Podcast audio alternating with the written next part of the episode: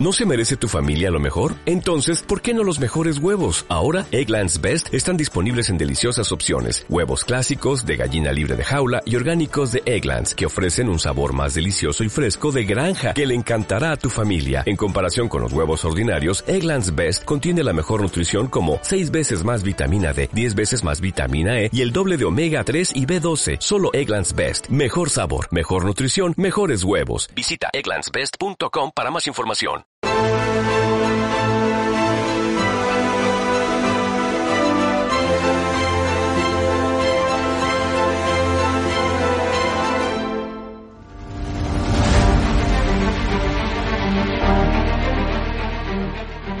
Hemos derrotado al virus y controlado la pandemia. He decidido no hacer nada.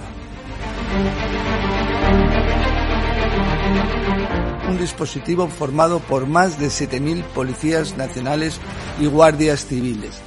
De inmediato, de inmediato. Este gobierno socialista jamás ordena a la Fiscalía porque respeta su autonomía. Es que eh, la Fiscalía de quién depende. ¿De quién depende? Sí, sí, debe del gobierno. Pues ya está. El posible impacto de, la enfermedad en la economía de nuestro país son, nos arrojan impactos poco significativos. Un país que se ha especializado en sectores de bajo valor añadido, la hostelería, el turismo.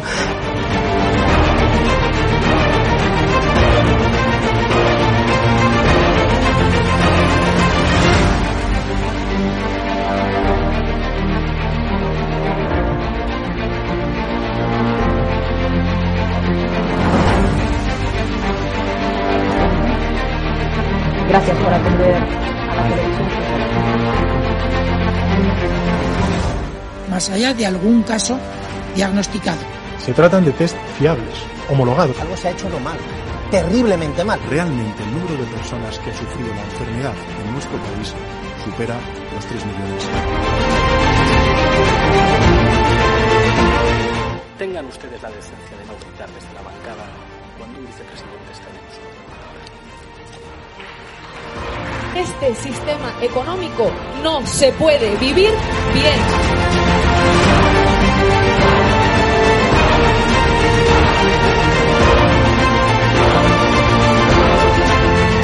Con Bildu, se lo repito, no vamos a pactar.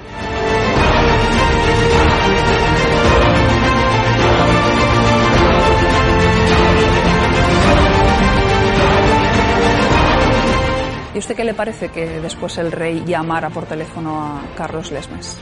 Eso me parece improcedente. Creo que trabajar y construir alianzas para avanzar hacia este horizonte republicano tiene que ser una, una de las tareas políticas fundamentales de Podemos en los próximos tiempos.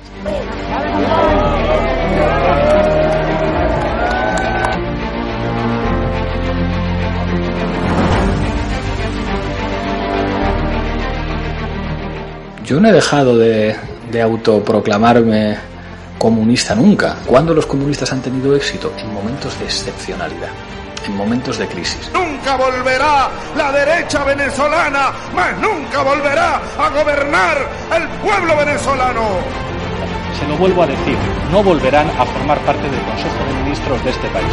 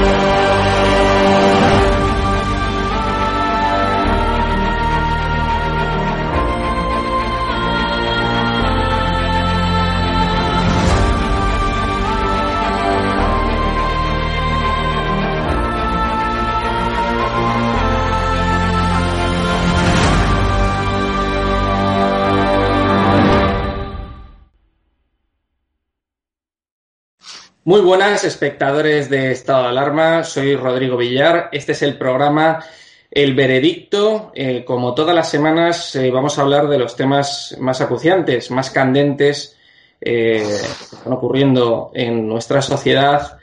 Y lo haremos en compañía de tres grandísimos juristas que voy a pasar a presentar. Hoy tenemos dos profesores y, bueno, y una especialista en, Derecho Penal. En primer lugar, eh, tenemos con nosotros por primera vez en, el veredicto a Antonio Jesús Alonso Timón, eh, que es profesor eh, en la Universidad Pontificia ICADE, es profesor de administrativo en, en, esta universidad, es coordinador también del máster de acceso a la abogacía en ICADE y la verdad es que nos va a dar un punto de vista muy interesante a uno de los temas eh, de los que vamos a tratar hoy. Eh, también tenemos con nosotros a Eduardo Rodríguez eh, de Brujón, es un habitual en, este programa.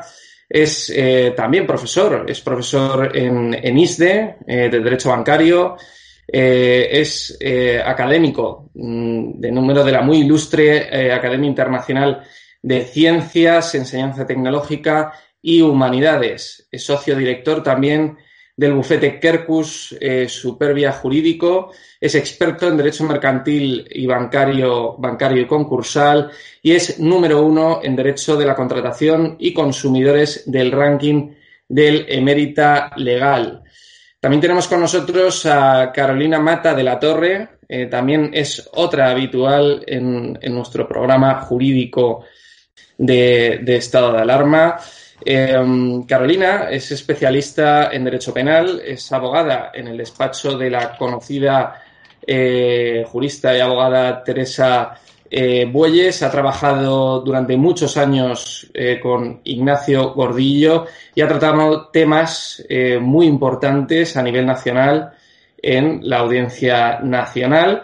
También es presidenta de la Asociación de Juristas Europeos Prolegue. Eh, os prometo a todos los eh, espectadores de estado de alarma que nos están viendo en este momento, les prometo una formidable. Así que empezamos eh, los temas de los que vamos a tratar. En primer lugar, esa censura del gobierno a los medios de comunicación, ese comité de la verdad, ese ministerio de la verdad al estilo Orwell que ha creado el gobierno y que va a estar dirigido eh, por dos jerarcas de, este régimen sanchista, que son, eh, por supuesto, eh, Iván Redondo, que es el jefe de gabinete de la presidencia del gobierno, y el DIRCOM, de secretario de Estado de Pedro Sánchez. Así que, bueno, doy paso a nuestros invitados. Antonio, ¿qué tal? Buenos días, Rodrigo, ¿qué tal? Encantado de participar con vosotros por primera vez. Muchas gracias, Eduardo, ¿cómo estás? Muy bien, muchas gracias. Encantado de estar aquí después de mis últimas bajas. gracias. Carolina, ¿qué tal? ¿Cómo estás? Pues Rodrigo, hoy tengo que decirte que estoy entre cabreada y apenada por las noticias por las que nos levantamos todos los días, pero de todas formas estoy encantada de estar con todos vosotros. No hay una noticia buena, en eso tienes razón, ni un día. bueno, eh, quería, quería que empezaseis a comentar un poco este tema de la censura al gobierno, qué derechos se están vulnerando, ¿no? Eh, Antonio, empieza tú. Bueno, en primer lugar, eh, estoy realmente sorprendido, aunque yo creo que mi capacidad de sorpresa cada semana va disminuyendo porque yo creo que aquí tenemos problemas de fondo y de forma. Eh, voy a empezar por los problemas de, de, forma que no son menos graves que los problemas de fondo que vamos a comentar. Lo que no parece razonable ni mínimamente eh, digno en un Estado de Derecho como, es, como se supone que es el Estado español perteneciente a la Unión Europea es que nos levantemos con una disposición que es una orden ministerial del Ministerio de la Presidencia ayer en el Boletín Oficial del Estado para regular una cuestión de esta magnitud. Desde el punto de vista de la técnica normativa, me parece una aberración jurídica, una aberración jurídica más a las que nos tiene acostumbrada este gobierno. No es, desde luego, la norma para regular una cuestión que afecta muy directamente y enlazo con la cuestión de fondo a derechos fundamentales. Me comentabas tú, ¿qué derechos fundamentales están implicados aquí? Pues hay varios. La libertad de expresión, por ejemplo, la más importante, la libertad de información. Y claro, si esto se extiende, porque una de las cuestiones que no explica, no, no explica esta orden ministerial del Ministerio de la Presidencia, no nos dice qué se entiende por desinformación. Es una cuestión que se regula de una forma tan genérica que pueden hacer lo que les da la gana y considerar desinformación lo que ellos estimen oportuno. Por lo tanto, hay una falta clarísima de tipicidad en la norma de definición de lo que es la desinformación y, por lo tanto, es posible que se vulneren de una manera mucho más flagrante esos derechos fundamentales a la libertad de expresión, a la libertad de la información y si se extiende este control a las redes sociales, también al secreto de las, al secreto de las comunicaciones. Por lo tanto, esos serían, desde mi punto de vista, los tres derechos fundamentales afectados más directamente por esa normativa. Eduardo. Pues totalmente de acuerdo con lo que ha dicho Antonio. Pero más aún, yo creo que este es el, es una paradoja absoluta y parece una broma, si no fuera tremendo, que el gobierno de la mentira creara el, Ministerio de la Verdad. Es absolutamente brutal. Pero eh, no solo eso, eh, yo creo que es el reflejo, lo que estamos viviendo, tal y como ha dicho Antonio, que una norma ministerial ya ni se molesta en legislar. Eh, está creando, de la democracia la está convirtiendo en una oclocracia.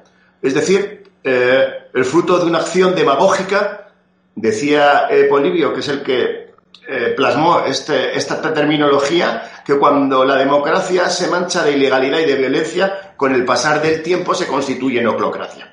Por lo tanto, ya no estamos en una democracia desde hace muchísimo tiempo y eh, vamos a ver qué sucede.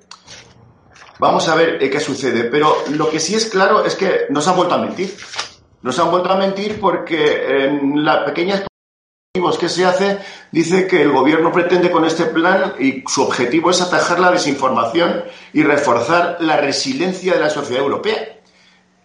Claro, vamos a ver, se está basando en un, en un presunto plan de luchar contra la desinformación, contra países terceros que afecten a, a la Unión Europea, diciendo que este plan le obliga a ponerlo en marcha a la Unión Europea, lo cual es mentira. La Unión Europea no puede obligarle para un plan que se puso en marcha en el 2018 y que a día de hoy no está activo ni está perfectamente diseñado, más aún no está implantado en la Unión Europea. Por lo tanto, la excusa de, que hay un plan europeo y que ellos están obligados a hacerlo no puede ser verdad y es otra mentira más del gobierno de Sánchez. La European Democracy Action Plan no está en vigor y no se ha cumplido el calendario de que estuviera presente eh, hasta finales de año. En este trimestre no va a estar eh, presente. Por lo tanto, eh, es mentira también lo que han dicho desde Moncloa, que el control de los medios de comunicación lo impone el gobierno de Bruselas, es decir, la Comisión Europea, lo cual es rigurosamente falso. Esta norma europea que se puede poner en marcha, que es European Democracy Action, está única y directamente destinada a luchar contra el terrorismo es decir, toda la información que venga diseñada contra el terrorismo y sobre todo de potencias exteriores a la Unión Europea. Y casualmente esta norma, la European Democracy Action, está bloqueada por el Grupo Socialista Europeo para que no se ponga en funcionamiento. Por lo tanto, si queremos más, más eh, eh, mentiras desde el gobierno, yo creo que en este caso es bastante difícil. Luego, si quieres, eh, nos ponemos en marcha si queremos comentar esta, esta norma o orden ministerial que nos han puesto en funcionamiento para bloquear nuestros derechos fundamentales previstos en el artículo 20 de la Constitución. Gracias. Carolina. Pues estamos, mira, yo creo que las cosas hay que llamarlas por su nombre y estamos asistiendo impasibles a, las a la destrucción total del Estado de Derecho. El Gobierno se está arrogando la potestad legislativa, esto es, totalmente intolerable. Estamos asistiendo sin inmutarnos y sin darnos cuenta prácticamente a la destrucción de España como un Estado de Derecho como el que siempre ha sido. Y bueno, pues lo venden como una guerra contra las fake news, pero lo que, lo que está clarísimo y es que no hay, no hay más que, no hay que tener dos dedos de frente para, para, para saber que es una censura intolerable a los, médicos a los medios de comunicación que no son afines. Vamos a ver, el gobierno es un censor que se cree garante de su propia verdad. Es que esto es totalmente intolerable. Yo no sé si la gente de a pie, los medios de comunicación que están prácticamente todos comprados, si la gente, el, ciudadano de a pie se está dando cuenta de estas aberraciones. Yo te he dicho antes, es, que cada día me levanto con un disgusto que, que, no sé, es que mm, me parece increíble. No sé vosotros qué pensáis. Estoy totalmente de acuerdo con lo que con lo que decís. Y luego la impugnación de este tipo de normas, si queremos luego entramos, eh, tiene su procedimiento. Quería hacer, quería hacer un apunte antes, Antonio. Eh, salió una noticia ayer porque, claro, eh, los medios se le echaron al cuello prácticamente todos al gobierno eh, cuando, cuando salió pues este titular, ¿no? De que querían, de que habían creado un comité de la verdad para perseguir y para investigar a todos los medios digitales y demás. Entonces eh, salió una, una noticia ayer, el gobierno respondió diciendo el gobierno aclara que el procedimiento contra las fake news, es decir, lo que ellos llaman desinformación o noticias falsas, va contra injerencias extranjeras y no busca censurar medios. Es decir, intentaron como justificarse diciendo que ese procedimiento va contra injerencias extranjeras y no busca censurar medios. No sé qué opináis de esto. Antonio, ¿tú qué querías Sí, sí, sí, lo sé, lo sé que el gobierno eso es lo que dijo. Dijo, más, más o menos vino a decir, nah, esto es para las injerencias de los rusos en los procesos electorales y cosas de esas, quitando importancia a una cosa que realmente tiene mucha importancia. Yo insisto en una idea. Esta norma, esta orden ministerial, sintetiza muy bien lo que es la idiosincrasia de este gobierno desde que se ha formado a los dos pilares básicos del Estado de Derecho, como es el principio de legalidad y la división de poderes. No, parece ni medianamente razonable que mediante una orden ministerial se traten de limitar derechos fundamentales. La regulación y la limitación de los derechos fundamentales, nuestra Constitución los reserva a la ley orgánica. Por lo tanto, una orden ministerial no puede limitar derechos fundamentales tan importantes y esenciales en un Estado de Derecho como son los que acabamos de comentar anteriormente. Pero es que es más es que esto lo tendría que hacer, por lo tanto, el Parlamento, por lo tanto, se está suplantando al poder legislativo en, este, estos poderes regulatorios, en estas facultades para eh, emanar normas con rango de ley que limiten los derechos de los ciudadanos y además está suplantando al poder judicial porque es el Poder Judicial el que tendría que fiscalizar este tipo de actuaciones el que tendría que secuestrar o imponer sanciones a medios de comunicación que estuviesen llevando a cabo una eh, actividad flagrantemente ilegal con fake news o con lo que fuese. Yo creo que no es casualidad que el gobierno se haya mm, soltado la coleta, el moño o lo que sea a través del vicepresidente o algunos de otros miembros de ese JAEZ. Porque, claro, el Parlamento se dio unas vacaciones la semana pasada. Tenemos vacaciones parlamentarias por un plazo de seis meses. Increíblemente, con la honrosa excepción de Vox y de Foro Asturias, que votaron en contra de la extensión del estado de alarma por un plazo, desde mi punto de vista, claramente inconstitucional de nuevo, de seis meses, el Parlamento está feliz de la vida. O sea, ha votado, el Partido Popular se ha abstenido. O sea, el gobierno tiene barra libre para hacer lo que le dé la gana durante seis meses ante la inacción y el araquiri que se hizo el Parlamento la semana pasada. Por lo tanto, no es casualidad que nos encontremos ante actuaciones gubernamentales de este cariz. Eduardo.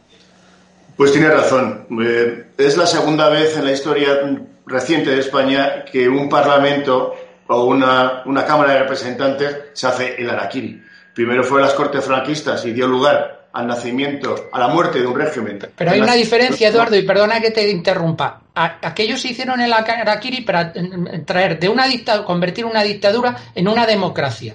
Este Araquiri es para convertir una democracia en una dictadura. Exacto. Antonio, es the other way around. Sí, lo que yo quería decir es que se hicieron el Araquiri para que muriera un régimen y naciera otro.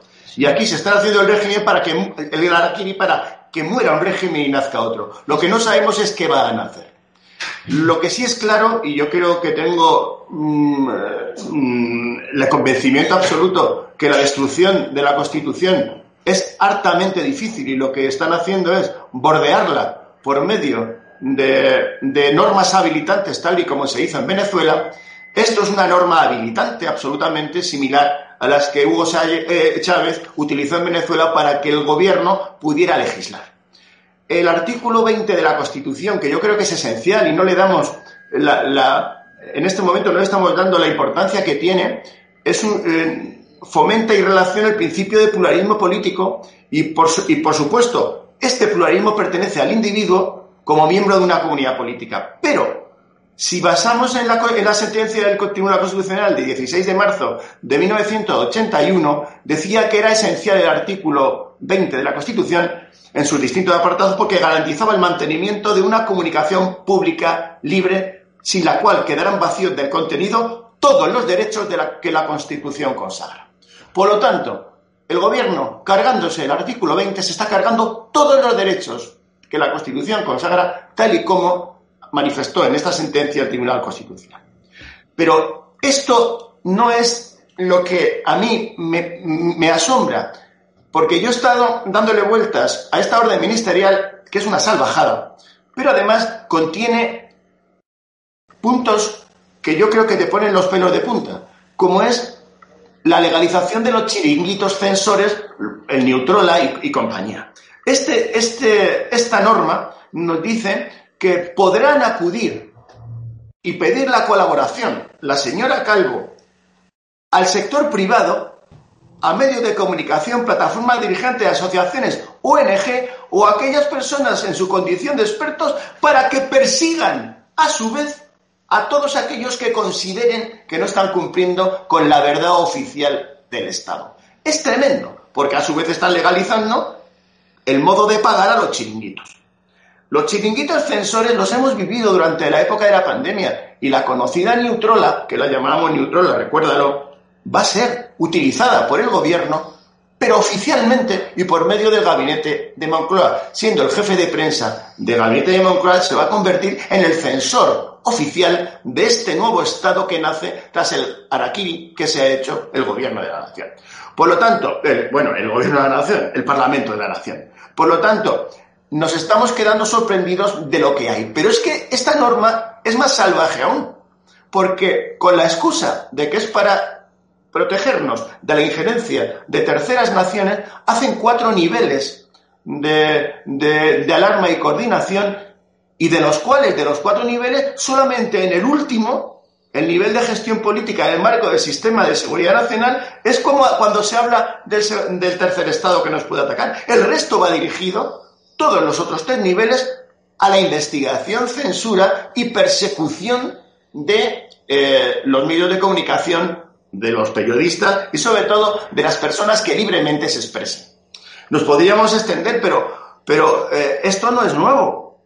Esto ya no lo anunció Sánchez en la investidura. En la investidura dijo que era imprescindible establecer medios de funcionamiento y, mecanismos dirigidos a, luchar contra el fenómeno de la desinformación. Esto no es nuevo. Iván Redondo y Miguel Ángel Oliver ya lo han dicho, porque dicen que uno de los pilares esenciales de la democracia es luchar contra la, la administración de noticias falsas y lo están cumpliendo. A su vez, el Ejecutivo va a crear una comisión permanente que va a ser un órgano censor, brutalmente censor, muy parecido al CAC catalán, que está destruyendo toda, toda la información libre que puede haber en Cataluña. Pero además, Fernando Grande Marlasca eh, ratificó que el Ejecutivo eh, monitorizará eh, discursos peligrosos. Juan Carlos Campo, el ministro de Justicia, ya nos ha dicho que va a haber un cambio legislativo para penar a quienes contaminen la opinión pública. Carmen Calvo nos ha dicho que hay que regular el sector de los medios y lo ha dicho claramente, diciendo, faltaría más que, que debiéramos en el siglo XXI de que no va a existir ningún control de los dos platillos de la balanza. Y por último, y lo más salvaje, recordar al coronel de la Guardia Civil, luego general jefe de Estado Mayor, que dijo que trabajaba para minimizar el clima contrario a la gestión de la crisis por parte del gobierno. Es decir, esto no lo han anunciado, esto no es nuevo. El problema es que como no lo han podido legislar, lo han dicho por vía orden ministerial. Sí, sin embargo, Eduardo, eh, sus de izquierda como por ejemplo el panfleto de Podemos la última hora, ese no va a ser censurado. Eh, también a una serie de tweets eh, que escribieron los dirigentes de Podemos hace años, como por ejemplo Irene Montero, lo tengo aquí, hashtag Felipe no serás rey, que vienen nuestros recortes y serán, una, y serán con guillotina ese tipo de tweets, ese tipo de publicaciones. Eso no tiene odio. las, es que eso ya, aparte de ser. Eso es libertad de expresión. Eh, Carolina, es decir, Marqués de Galapagar. El asunto es quién decide qué es verdad y qué es mentira. ¿Quién? ¿Quién da? El mismo que reparte los decir, demócratas. Dice, tú eres demócrata, tú no, tú eres verdad, esto es mentira. Es decir, el mismo gobierno que no nos dice cuántos muertos hay por el COVID el mismo gobierno que, dijo que no es necesaria las mascarillas, el mismo gobierno que eso en un Estado de Derecho no lo decide no, no, administrativo, lo deciden los tribunales. Exacto. Mira, estamos siguiendo paso por paso, punto por punto, el manual del comunismo venezolano. Y estamos cansados, al, espectador a lo mejor le, ya le supone eh, cansado de escuchar hablar de Venezuela, pero es que es una realidad, y es una realidad que nos estamos viendo abocados en en, seis meses. En seis meses. Estos van, estos ya se han quitado la careta. Y ya, el Partido Socialista ya no debería de llamarse Partido Socialista. Ya es un brazo más del Partido Comunista. Esto es la izquierda en estado puro. Y bueno, pues eh, yo creo que en un futuro muy cercano, pues, pues eh, lloraremos. como dicen, que el Partido Socialista ya no es ni obrero ni es español ni socialista y probablemente tampoco partido. No, y además, y además es que eh, la izquierda es, es, es limitar, es restringir, es prohibir. Es que de verdad que... No, pero yo, yo estoy de acuerdo con Carolina en lo que, en lo que comenta que, bueno, y, y, con lo que ha dicho Eduardo también. Yo creo que no nos puede sorprender. Eh, ya, ya, venían anunciado, ya venían anunciando esto, no solo el, el, proyecto de Pedro Sánchez, sino el de Pablo Iglesias. Aunque yo creo que el principal responsable de todo esto es el presidente del gobierno. O sea, es, es Pedro Sánchez, el proyecto totalitario eh, es de Pedro Sánchez con la ayuda imprescindible de Podemos del señor del señor Iglesias. Pero mm, lo que decía Carolina, estamos siguiendo los pasos de Venezuela. Y es verdad, si es que es el libreto que ellos se saben. Y es que además es de lo que cobran porque ellos han cobrado de los bolivarianos para hacer para nos han metido aquí el caballo de Troya en nuestra democracia y es lo que están haciendo, están siguiendo a nivel práctico lo que se hizo en Venezuela y luego a nivel teórico y ya comentaremos posteriormente cuando hablemos del tema de la educación, es que todo forma parte del mismo proyecto político. A nivel teórico ellos son unos marxistas y han leído a la izquierda y han leído, por ejemplo, a Gramsci. ¿Qué decía Gramsci? Pues que Gramsci, decía que, habían que había que atacar a los medios de comunicación. La hegemonía la, educación y la, y la, religión y la iglesia, que esa, esos eran los soportes en los que la derecha basaba su opresión sobre la sociedad. Y es lo que están llevando a cabo en España. Todo forma parte del mismo proyecto totalitario. Todo forma parte de que no aceptan que una democracia es el sistema de las reglas fijas y los resultados inciertos. Ellos quieren tener unas reglas móviles que les favorezcan constantemente y unos resultados ciertos que también les favorezcan constantemente y por lo tanto eh, mantenerse en el poder a cualquier precio. Siguiendo con este argumento de, del totalitarismo ¿no? del, gobierno, Juan Carlos Girauta, a propósito de, todo esto, puso un, un tuit un poco políticamente incorrecto en, en, su comentario que decía es una jodida dictadura, eh, haciendo referencia a una noticia del economista que decía Hacienda prepara una norma para que la inspección entre en los domicilios sin avisar. Bueno, eso, eso, eso ya es... Sin avisar. y decía, en las bodas. Dictadura.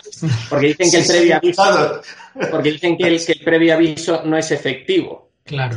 Claro, porque la gente a lo mejor puede aprovechar para esconder o lo que sea y te La patada en la puerta. Volvemos a la patada en la puerta de la ley Corcuera. ¿Eh? La patada en la puerta. Y esto se quejaban de la ley Mordaza del, del, Partido Popular. Es que realmente. Bueno, yo cuando escuché anoche lo de la noticia esta del, del, Además, un cargo lo dice un señor que es el director de la agencia tributaria. O sea, que no es cualquier cosa. dice, no, no, es que no, esto no es efectivo. Lo que hay que hacer es que ya estamos a un paso del expropiese. O sea, lo siguiente ya la semana que viene es expropiese. Entonces llegan a tu casa ya directamente y no es que te, te esta casa no me gusta, expropiese. Y llega ya la agencia tributaria y te expropia directamente la casa. Estamos realmente ante un recorte inaceptable de derechos fundamentales y de libertades públicas. Y se hace sin el más mínimo decoro, con absoluta chapuza jurídica, porque estamos hablando de la crisis sanitaria y de la crisis económica que son importantísimas. Pues les ha venido, ha venido de lujo. Les ha venido de lujo. Ha sido el combustible que para acelerar ese proceso totalitario. Vamos, encantados de la vida. Es que la crisis jurídica que tenemos, de verdad que las barbaridades jurídicas que están haciendo, que están llevando a cabo, yo que hablo habitualmente con, y como vosotros os pasará, con abogados del Estado, con jueces, con fiscales, es que no se pueden creer la situación jurídica en la que estamos en este país. Se saltan todos los semáforos en rojo, con una normativa como lo que estamos diciendo. ¿Qué te apareces ayer en el boletín oficial del Estado con una orden ministerial de este calibre que afecta a, como ha dicho muy bien Eduardo anteriormente, a valores esenciales y nucleares del Estado de Derecho. Es que esto es inadmisible completamente. Pero es que la gente no es consciente. Nosotros que somos juristas, o, bueno, mínimo, con un mínimo de, entendimiento, pues, pues sí, lo podemos pensar y denunciar, pero es que yo creo que la gente no es consciente de lo que están haciendo. De la gravedad del asunto. El votante socialista yo creo que se debería de haber engañado, porque ahora se han quitado la, la careta, pero en un primer momento Pedro Sánchez, cuando os acordáis cuando apareció con un mogollón de banderas de España, es que es mentira todo. Es una, es marketing, es yo, de verdad. Eh, ya hablaremos del sistema electoral norteamericano. Ahora, ahora hablamos. Porque del sistema electoral español mejor no hay que hablar, porque es tremendo. Bueno, la, conocemos que ahora la Junta Electoral partiendo, Central... Partiendo que el electorado español no vota a favor de un partido, sino en contra de otro, pues no le sorprende absolutamente nada lo que sucede con, con la opinión de un socialista y tal. Es que votan en contra de otros partidos. Ahora ya no votan en contra del Partido Popular porque ya, ya son colegis y es eh, eh, de la Pandi, pero, pero ahora votarán en contra absolutamente de Vox. Es decir, siempre votan en contra de alguien.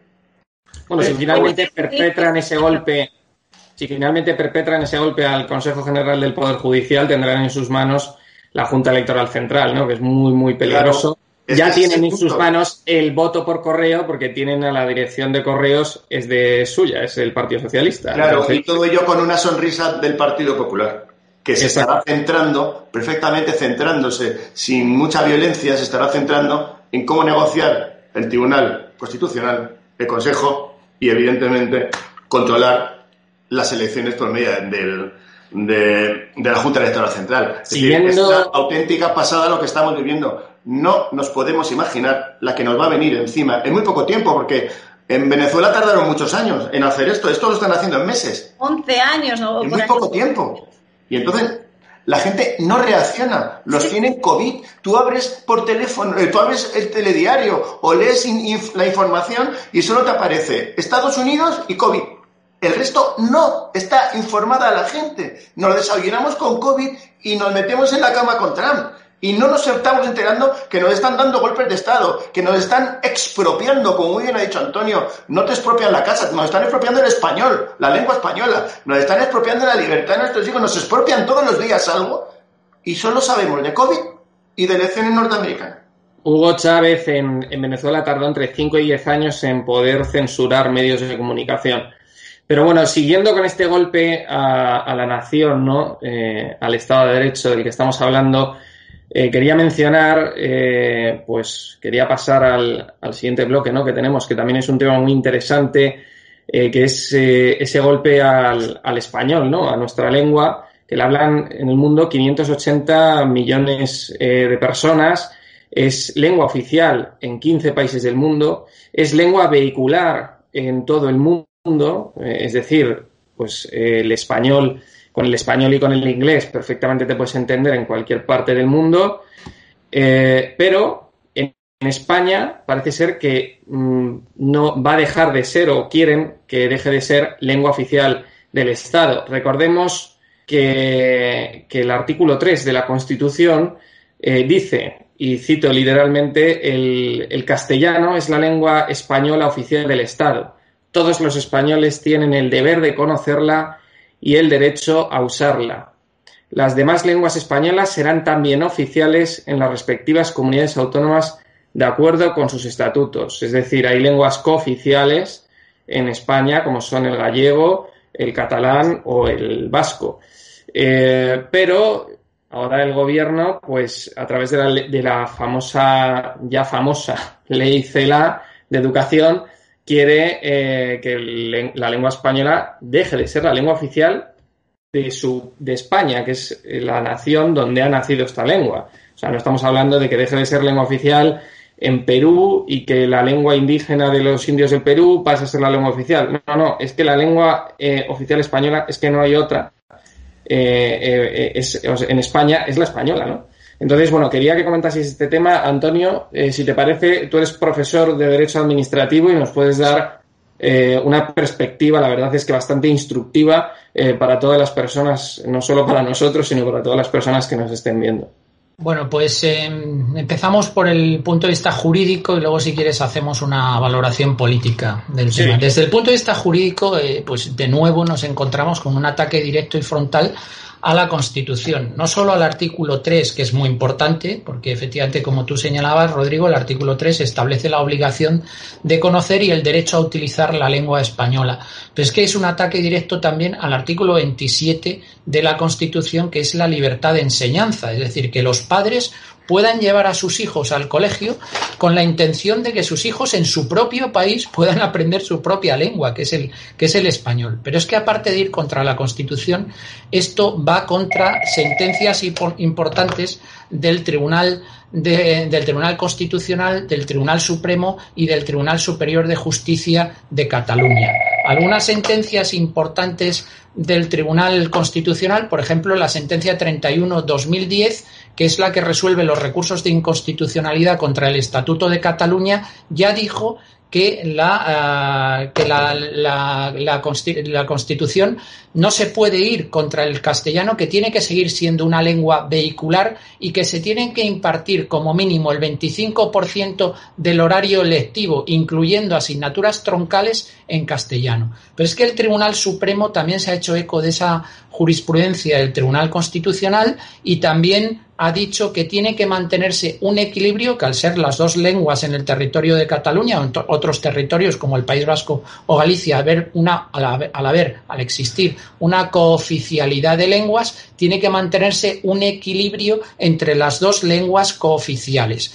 Pero es más, es que el propio Tribunal Superior de Justicia, la última sentencia importante del Tribunal Constitucional sobre esta materia es la de 26 de octubre del 2019, que establece la necesidad de ese equilibrio y que no se puede eh, suprimir el castellano, el español como lengua vehicular. Pero la última sentencia importante es del Tribunal Superior de Justicia de Cataluña, de junio de este mismo año, del 2020, en el que, haciéndose eco de la doctrina del Tribunal Constitucional y del Tribunal Supremo, le recuerda a la Generalidad de Cataluña la obligación que tiene de respetar el castellano como lengua igualmente vehicular en la formación de los alumnos. Estos son recursos que resuelven, son sentencias que resuelven recursos interpuestos por algunos padres que, lógicamente, ven atacado el derecho a la libertad de educación de sus hijos en la lengua materna, en el castellano.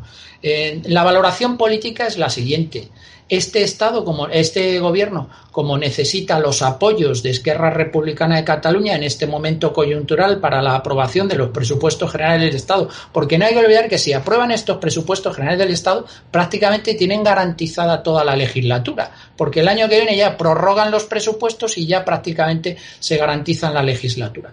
Por lo tanto, es, eh, eh, no es casual que esto se haga en este momento, que se meta esta enmienda en la ley de educación para conseguir los apoyos de los independentistas. Cuando este señor dijo que había convocado unas segundas elecciones generales, el actual presidente del gobierno, para no depender ni de Podemos ni de los independentistas. Este es el presidente del gobierno que tenemos en la Moncloa en este momento. Eduardo. Pues totalmente de acuerdo, pero mm, profundizando un poquito más en, la parte política, porque en la parte legal esta ley va a llevar y va a propiciar una catarata de modificaciones legales, entre ellos el artículo 142 de la Ley de Enjuiciamiento Civil, que dicen que están obligados todos los jueces y funcionarios y magistrados, fiscales y letrados de la Administración de Justicia hablar en español si una de las partes se opone. En consecuencia, nos van a empezar a modificar todas las leyes eh, que estamos utilizando a diario que obligan a que el castellano sea una lengua vehicular, porque es, de aquí va, va a surgir una modificación total de, de muchísimas leyes. Pero el, el ataque al español no es en sí mismo ya un ataque al español, es un ataque a la unidad de España. España se fundamenta en, en diversas amalgamas históricas.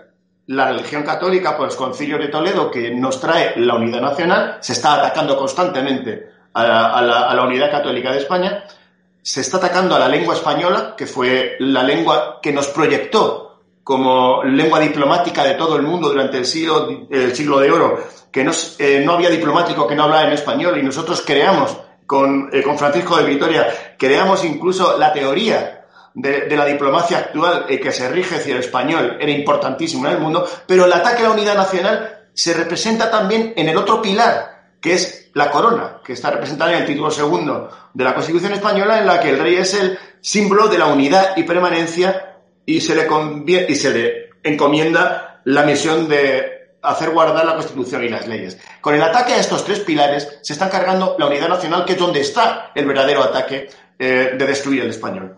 Eh, por lo tanto, como hemos dicho anteriormente y, volvemos a ratificar, esto es una maniobra política tremenda que ataca a todos los pilares y a todos los sentimientos nacionales para expropiarnos, como he dicho, uno de nuestros grandes tesoros, que es la lengua española, pero no solo nos van a expropiar la lengua, nos van a expropiar nuestras casas, nos van a expropiar la libertad, nos van a expropiar nuestra religión, nos van a expropiar el honor, nos van a expropiar incluso hasta nuestros hijos, como ya dijo Cela, que los hijos pertenecen al Estado y no a los padres.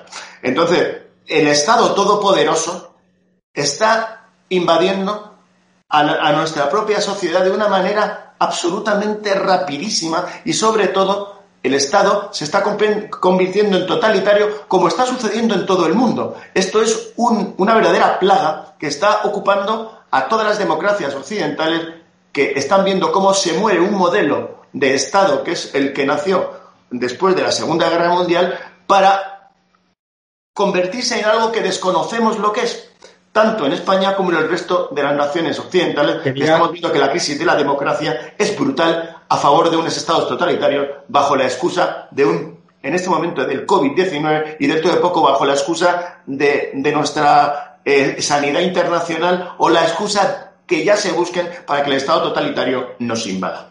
Por lo tanto, estoy de acuerdo con lo que ha dicho Antonio, absolutamente la parte legal, pero he profundizado en, en, el concepto absolutamente filosófico político que nos lleva a la destrucción del español, que es el ataque a la unidad nacional. Carolina.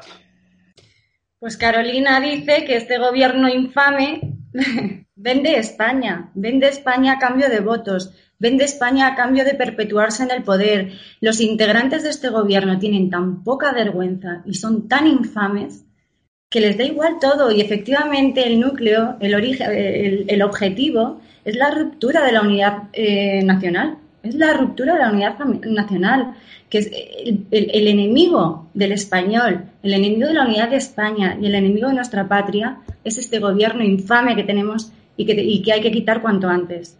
Y yo espero, y hago un llamamiento desde aquí, siempre lo hago, espero y hago el llamamiento que por favor el día que tengamos que ir a votar, votemos a conciencia y votemos bien, porque de aquí a poco tiempo lo, que, lo poco que queda de España, de España, pues se va a desintegrar y es una pena. Bueno, yo creo que está, lo, de lo que estamos hablando también, es que está sobreviviendo ese pacto del Tinel, eh, que tuvo pues eh, su origen en Cataluña, ¿no? Y que se produjo, fue un acuerdo eh, para un gobierno catalanista y de izquierdas en la Generalidad de Cataluña, que se conoce actualmente como el Pacto del Tinel, por haber sido firmado en el Salón del Tinel en Barcelona. Fue suscrito el 14 de diciembre del 2003 para desbancar a la derecha, no solamente en Cataluña, sino, sino en toda España. Eh, fue suscrito por el Partido Socialista de Cataluña y por Esquerra Republicana, Iniciativa per Cataluña, ¿no? Eh, con la intención, pues, claramente de acceder al gobierno de Cataluña y desbancar pues a todos los partidos de derecha que hubiese allí y que hubiese en general en toda la nación española. El resultado, recordemos que fue un gobierno tripartito eh, del, eh, dirigido por el PSC con Pascual Maragall, que fue presidente de la Generalidad. Ese, ese pacto del Tinel eh, sigue, sigue sobreviviendo, ¿no? Sigue, sigue vigente, porque los mejores amigos del PSOE siguen siendo los de Esquerra Republicana, ¿no? Sigue siendo RC. Entonces, eh, siguen manteniendo esos viejos pactos ¿no? de, ayuda entre, entre ellos ¿no? para la destrucción de la nación española como, la, como, como lo que conocemos nosotros, ¿no? Antonio, ¿tú qué piensas? Pues eh, estoy totalmente de acuerdo, pero no solo es que sigue sobreviviendo, es que está más fuerte que nunca. Porque aquí lo que se ha acentuado es la ideología de la ultraizquierda y lo que se ha atenuado es una contraposición ideológica por parte de la, derecha. La derecha ha renunciado a dar la batalla ideológica, entonces a lo que está jugando, y esto lo estamos viendo en nuestros días, y es que el problema es que pueden estar haciendo todo lo que están haciendo en la actualidad porque no hay oposición. La única oposición realmente que se está haciendo en la actualidad en el Parlamento es la que que es el único que se, eh, que se atreve a dar determinada batalla en el tema ideológico. El Partido Popular está en lo de siempre, está intentando en este momento recoger las cenizas que van a dejar estos señores sin enterarse de que puede que no haya ninguna ceniza que recoger, porque ya incluso en sede parlamentaria el señor vicepresidente segundo del gobierno se atrevió a decirle a la cara, mirándole a los ojos al jefe de la oposición, que no iban a volver a gobernar.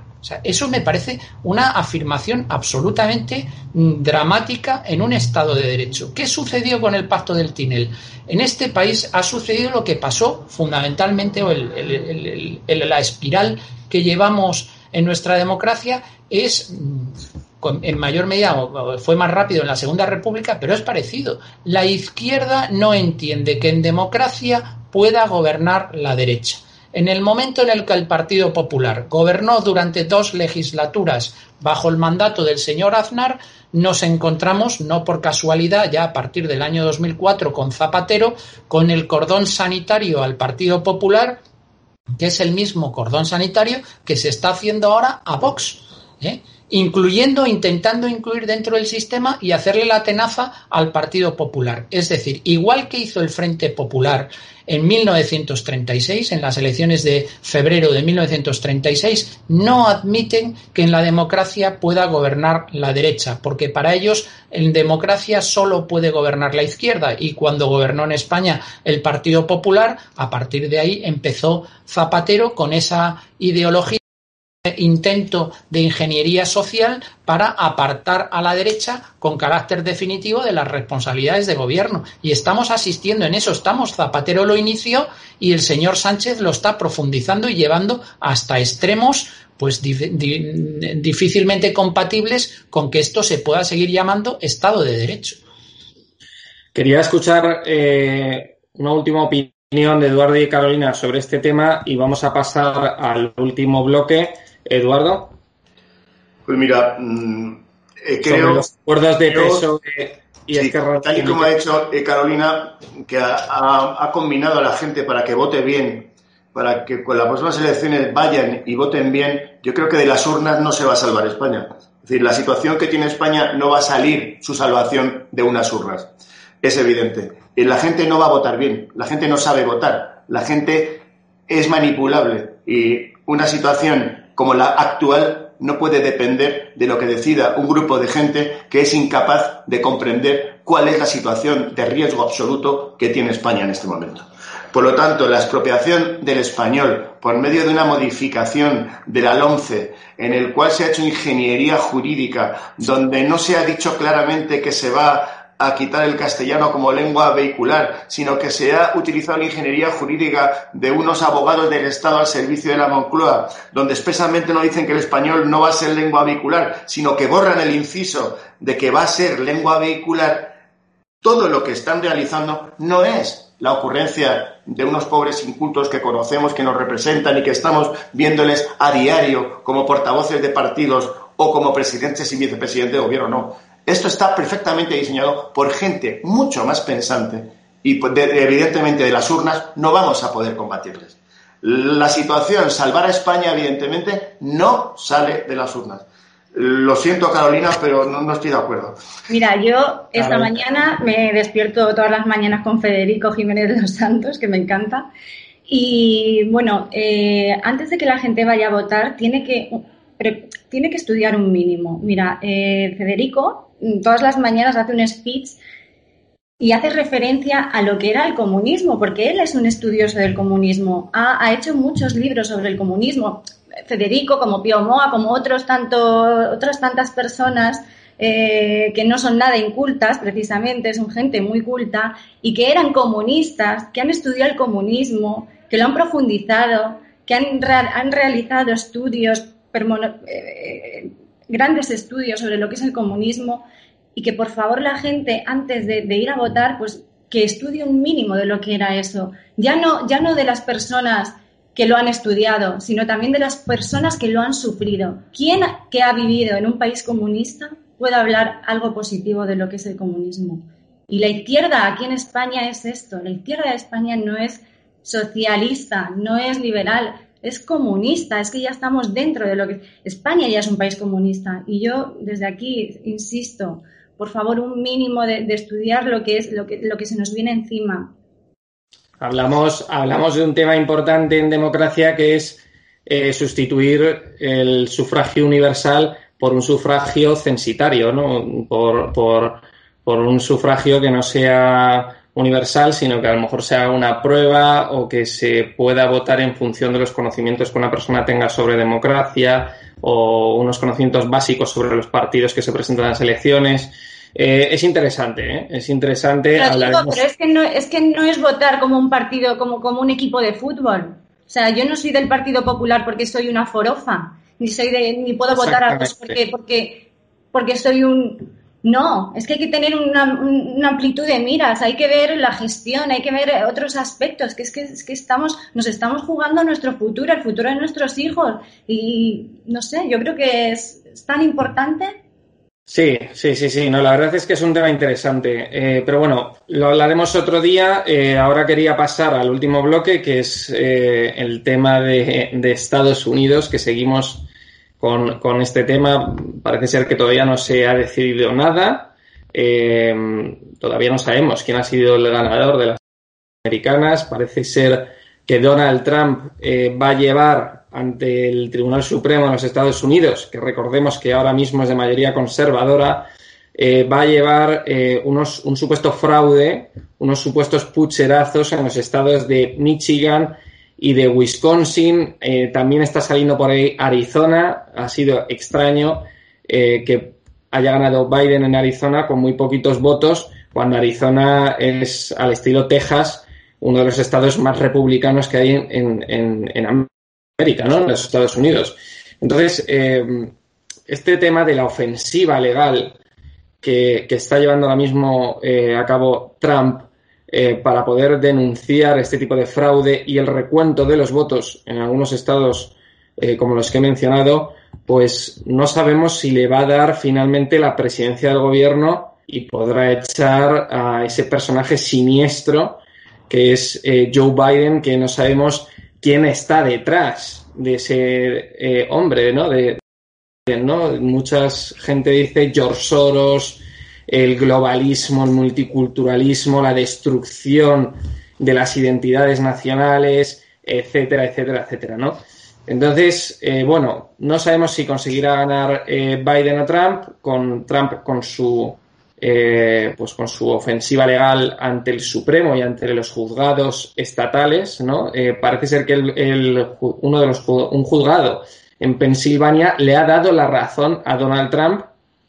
Salió en el día de ayer en la prensa que un juzgado de, de, Pensilvania le ha dado la razón a Trump y ha pedido el recuento de los votos otra vez, ¿no? Antonio, empieza tú, por ejemplo.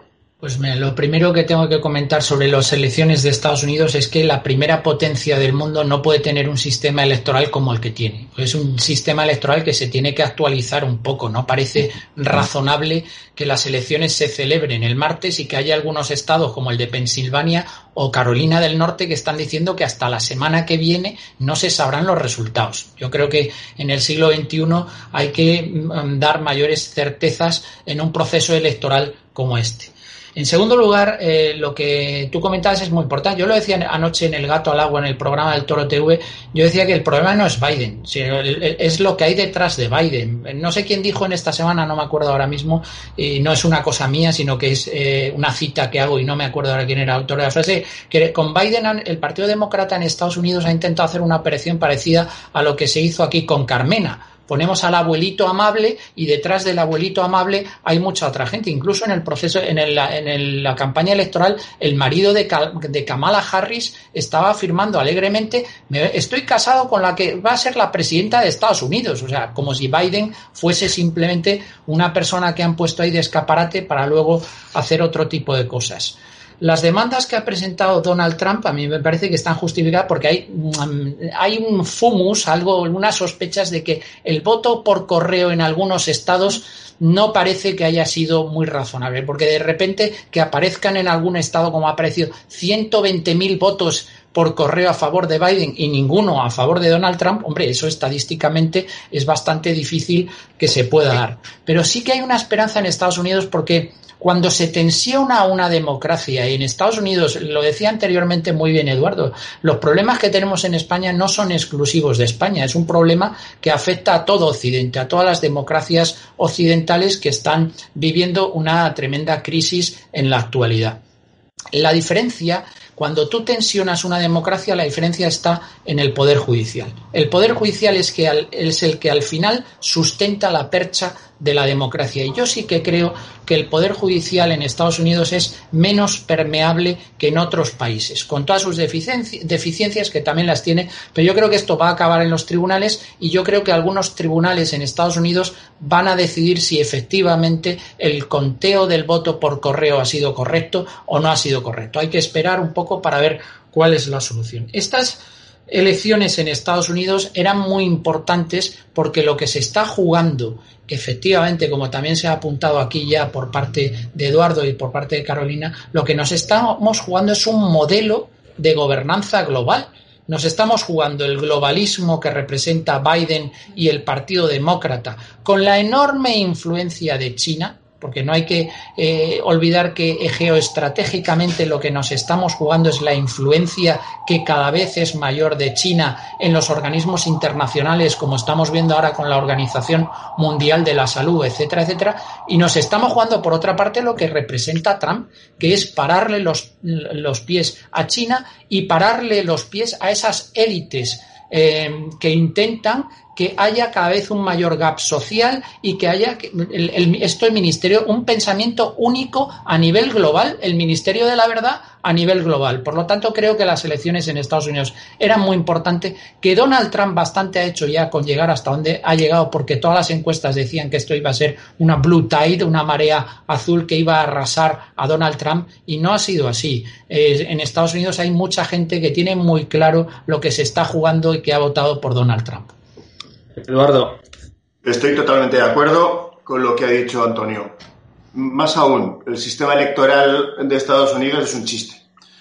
Es un chiste, mm, en este caso, tremendamente eh, macabro. Mm, eh, te da ocasión al fraude masivo que parece que históricamente ha habido un fraude, pero ahora, al haber una, un combate entre dos sistemas antagónicos de entender el planeta, eh, se, está, se está sacando a, estar reflotando que el sistema está absolutamente podrido.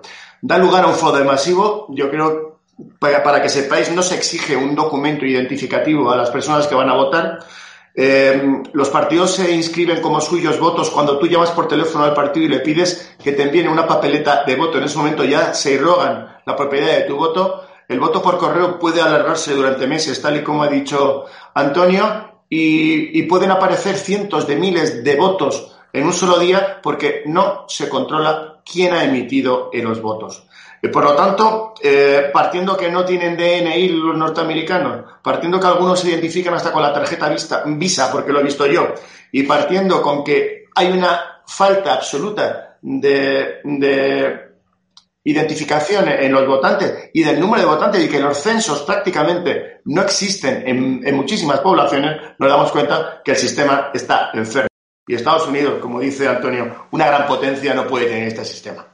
Pero yo no me voy a meter eh, mucho en el asunto porque yo para enterarme de cómo ha ido el, Estados Unidos no he consultado a los periódicos, he llamado a nuestros abogados que tenemos en nuestro despacho en Nueva York para que nos dijeran más o menos cómo veían el asunto.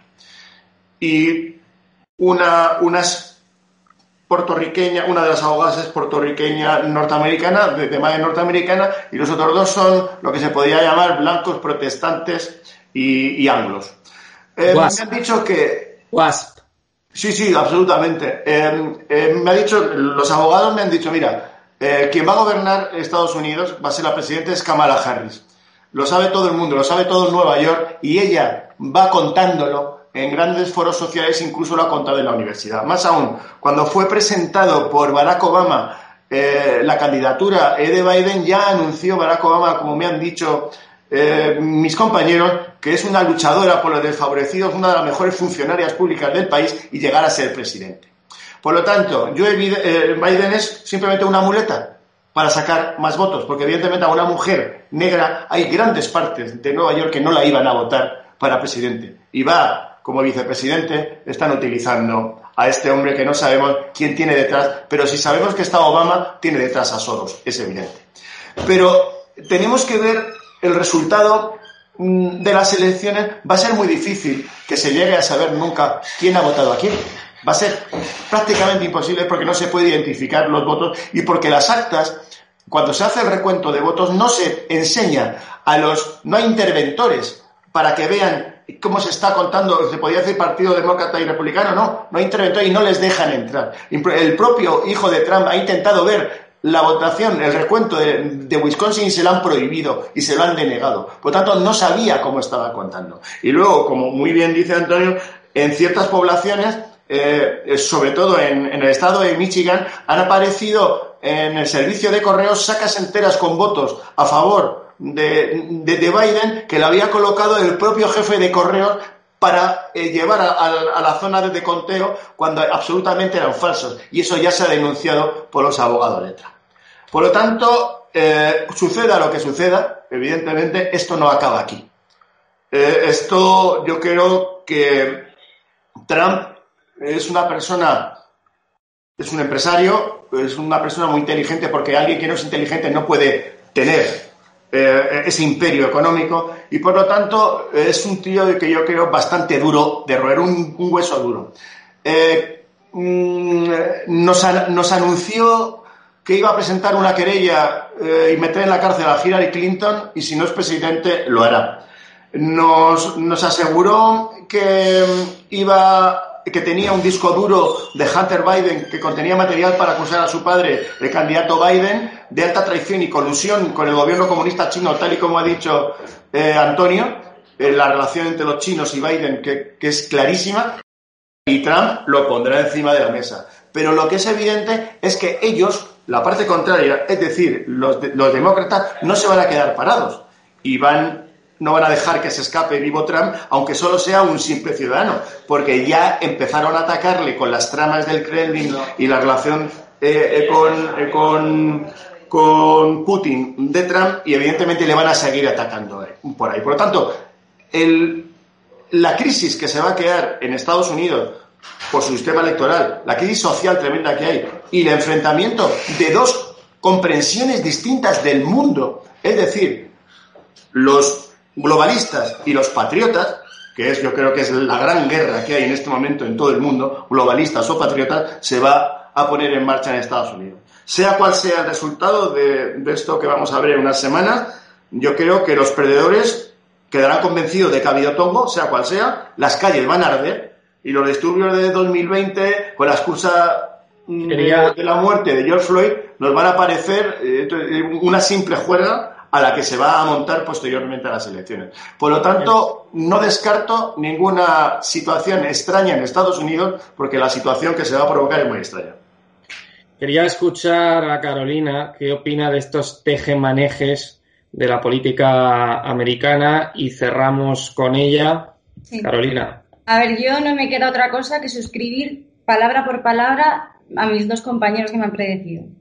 Eh, han dado totalmente en el, en, el aro y, querría resaltar sobre todo lo que ha dicho Antonio en el sentido de que eh, si gana la izquierda en Estados Unidos, apaga y vámonos para el resto del mundo. Porque entre que Europa, que somos unos blanditos, China, que lo tenemos aquí ya comiéndonos el terreno mundial, y ya si Estados Unidos es eh, de, izquierdas, ya el mundo entero se puede dar por, por perdido. Eh, si os dais cuenta, todos los lobbies izquierdistas, todos los lobbies de feminismos, de, de, pronegros, pero todos, todos, estos lobbies que vienen, todos vienen de Estados Unidos, todos, todos vienen a Europa y a España. Y cuando llega, cuando aterrizan en España y en Europa, se multiplican por 100. Los hacemos nuestros, pero es que encima los, los, explotamos eh, eh, tremendamente. Entonces sería tan catastrófico que yo ya no me puedo imaginar lo que puede pasar Ojalá, ojalá, y el resultado sea que gana Trump.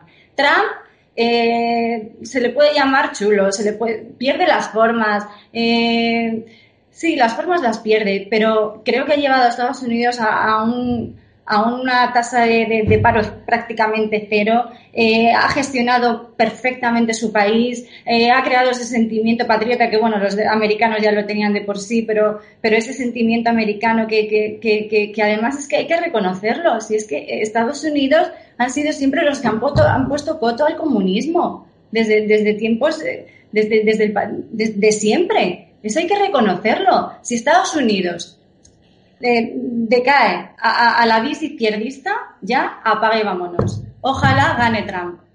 Pues muchas gracias, Carolina, y muchísimas gracias a Antonio y a Eduardo.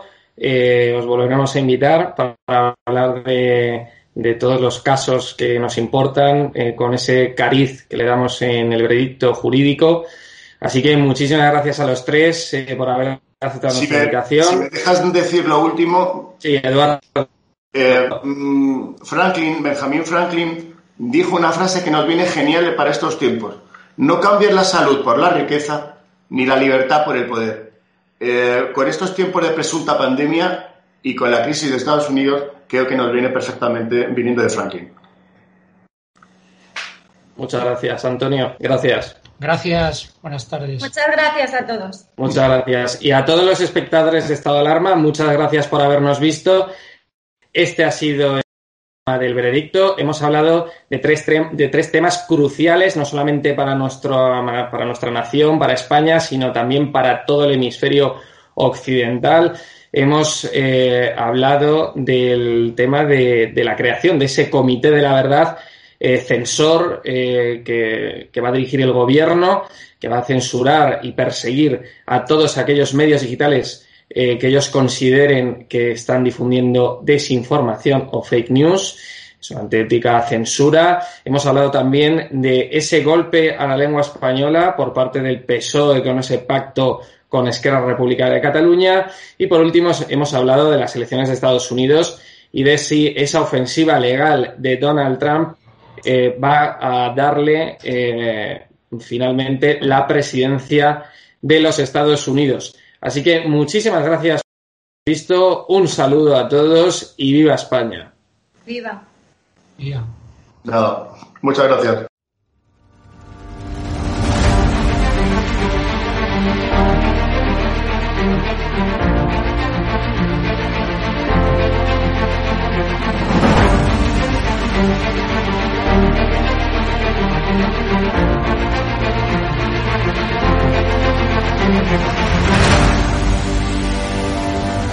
873 consultas eh, que han venido a, través del canal de estado de alarma y de ellas pues ha habido un porcentaje muy muy alto que, son clientes nuestros ya.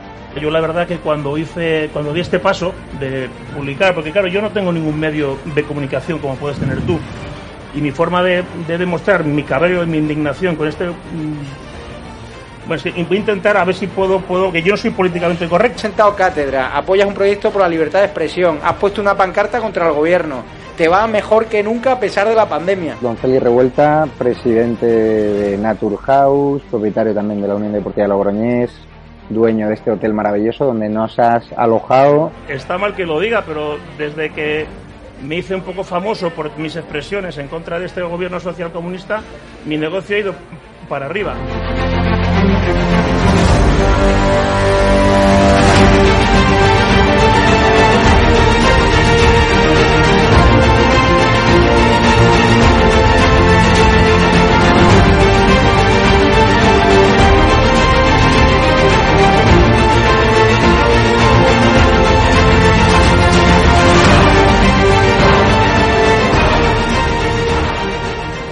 Necesitamos empresarios valientes como tú que quieran dar a conocer sus productos y que quieran, a su vez, defender la libertad con un proyecto como estado de alarma, el mejor lugar para anunciar tus productos o servicios. No hemos tenido ningún problema desde que estamos en estado de alarma, ni por estado de alarma, y ha sido totalmente beneficioso. Te lo agradezco de corazón porque hacen falta más empresarios como usted que apuesten por proyectos socialistas, por la libertad de expresión y por alojar por la libertad.